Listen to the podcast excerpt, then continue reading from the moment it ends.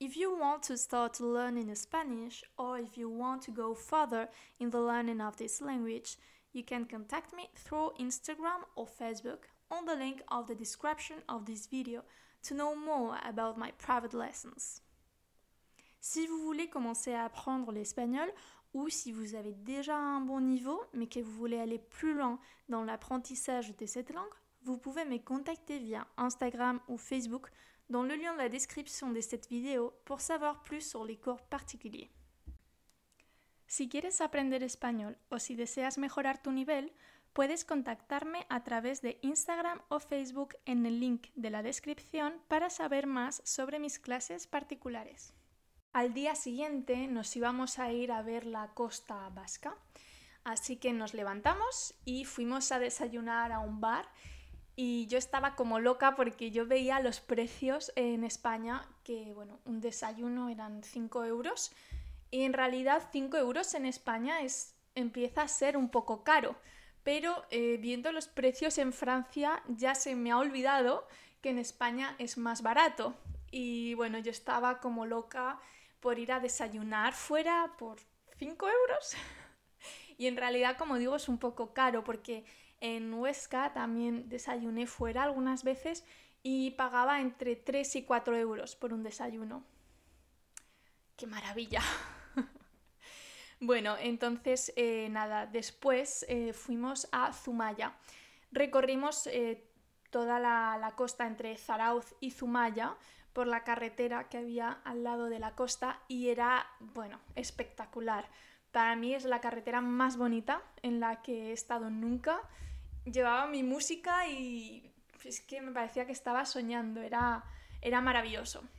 Después de ir a Zumaya, que para mí fue mi parada favorita de todo el viaje, porque eh, aunque es una zona muy conocida, me parece incluso que salió en, en Juego de Tronos, eh, creo, no estoy segura. Yo no había estado nunca, eh, conocía mm, más o menos la costa vasca, pero no conocía Zumaya y para mí fue un descubrimiento. Me quedé enamorada de ese sitio y quiero, quiero ir a vivir allí o jubilarme allí, me parece increíble, es muy muy bonito y ahora entiendo por qué es una zona tan turística dentro del País Vasco. Después de ir a Zumaya fuimos a Bermeo, que es otra, eh, otra ciudad eh, costera. Y bueno, en Bermeo realmente paramos para comer algo y continuar el camino. Pero bueno, lo curioso de este sitio, porque tampoco visitamos mucho, lo curioso fue dónde comimos. Mm, como ya os he dicho, el País Vasco es conocido por su gastronomía. Entonces decidimos que íbamos a comer en algún sitio de pinchos sin mirar en internet mm, qué decía la gente, ¿no? Porque es lo que siempre hacemos. Siempre miramos las puntuaciones de internet antes de ir a un sitio. Así que fuimos a un sitio que había mucha gente en la terraza. Y bueno, fue toda una sorpresa. Em, fue un error ir allí, sí, pero fue una de las experiencias más divertidas del viaje. Antes de sentarnos en una mesa que estaba libre, le preguntamos a la camarera y bueno, eh, dijo que vale, que nos podíamos sentar, pero con mala cara, ¿no? Como, vale. Y bueno, nos sentamos. Yo pedí eh, una ensalada vegetal porque, bueno, eh, no había muchas, no había pinchos vegetarianos, así que pedí una ensalada vegetal. Y cuando me la trajeron llevaba atún, y bueno, se me olvidó que en España es cierto que siempre que sea un sándwich vegetal o un algo vegetal, siempre lleva atún. es culpa mía porque es cierto que es así en casi todos los restaurantes, pero se me había olvidado. En fin, le quité un poquito el atún y me comí la ensalada. Bueno, lo, más gracioso era el servicio. La, la camarera, que creo que también era era propietaria del restaurante, no estaba contenta de estar ahí, estaba un poco amargada y lo hacía notar. se quejaba delante de los clientes, les hablaba mal a muchos, a nosotros no, pero sí que oíamos contestaciones un poco, no sé, uh, un poco límite diría yo, em, en cuanto a un negocio de restauración. Y además se escuchaban gritos de ella con el cocinero, eh, reproches, enfados. Y bueno, para mí, em, no sé si conocéis el programa de televisión Pesadilla en la cocina, que es como la versión española de Kitchen Nightmares, creo que se llama. Y bueno, eh, para mí es un restaurante que tendría que aparecer en ese programa. Ese día eh, teníamos que llegar a Santander porque era donde íbamos a dormir y a pasar al día siguiente. Y bueno, antes de ir a Santander, paramos en Sopelana, es eh, una playa que está muy cerca de Bilbao y es muy, muy bonita y ahí hicimos parapente. La verdad es que tuvimos mala y buena suerte. Tuvimos mala suerte porque hacía muy poco viento y bueno, pues hubo mucha gente que no pudo, no pudo hacer el, salto en parapente porque no, había suficiente, suficiente viento para su peso. Y bueno, nosotros tuvimos suerte y sí que pudimos, eh, pudimos hacer el paseo pero mm, duró menos de lo previsto porque bueno, pues el viento paró de golpe a los 15 minutos y tuvimos que hacer un aterrizaje casi de emergencia. Pero bueno, eh, fue muy bonito, fue una experiencia bonita, muy relajante y bueno, lo recomiendo mucho, la verdad. El cuarto día y penúltimo lo pasamos en Santander. He de decir que Santander tiene zonas muy bonitas, obviamente, son las zonas más conocidas, pero yo me esperaba otra cosa, me esperaba mucho más de la ciudad. Eh, la verdad es que había estado de pequeña, eh, pero sobre todo he estado en, en, zonas rurales y son muy, muy bonitas. Pero la ciudad la había mm, visitado solo una vez de pequeña y tenía otro recuerdo totalmente diferente. Lo más bonito que visitamos fue el Palacio de la Magdalena, que es yo creo lo más turístico, pero aun con todo quedé muy decepcionada porque no lo sabía.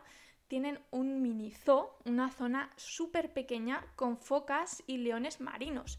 Y, no sé, me dio mucha pena, muchísima, porque es una zona realmente pequeña y ves el mar justo al lado y, y de verdad da mucha pena ver a esos animales ahí ese día la verdad es que hacía bastante fresco. Fuimos en una semana que coincidió que el tiempo en el norte fue bastante fresco, aunque para ir en moto es mucho mejor, desde luego, que el calor asfixiante, ¿no?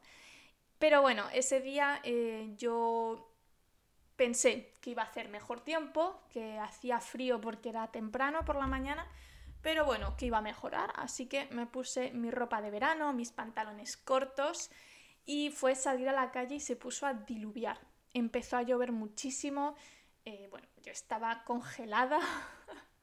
Entré incluso en una tienda para cambiarme, mm, comprarme unos pantalones largos, pero había muchísima gente, eh, no sé por qué, era entre semana, pero bueno. Y me fui y, ya está. Y pasé un poco de frío, pero bueno. Esto no eh, me impidió comerme un helado, un súper helado de sobao.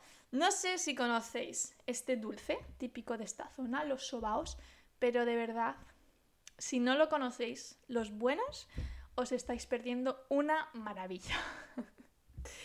bueno, el quinto día ya teníamos que empezar a volver porque decidimos hacer el trayecto de vuelta en dos días y así que no fuera demasiado cansado.